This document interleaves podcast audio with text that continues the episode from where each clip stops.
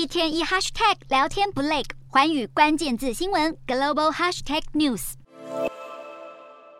以往繁忙的南韩光阳港，二十五日一片静悄悄，几乎没有动静，因为在货物连带本部带头下，大批卡车司机继续抗议。绑上头巾，高喊口号。二点五万名货运工会人员早在二十四日就展开无限期罢工，目的就是反对政府废除将在十二月到期的货物安全运费制度，并且要求保障最低年薪等，同时希望能扩大适用范围。然而，政府只同意计划延长三年，但拒绝工会的其他要求，就是不上工，让物流运输停摆。这在今年六月就上演过，当时冲击汽车、钢铁、石油、化学等出口，造成高达一点六兆韩元，相当于四百零七亿台币的损失。时隔五个多月的今天，抗争重演，引来南韩政府痛批不负责任。南韩总统室官员二十五日透露，政府考虑下达开工令，如果拒绝，恐根据货物车运输事业法处三年以下的有期徒刑，或者三千万韩元（约合台币七十六万以下的罚款）。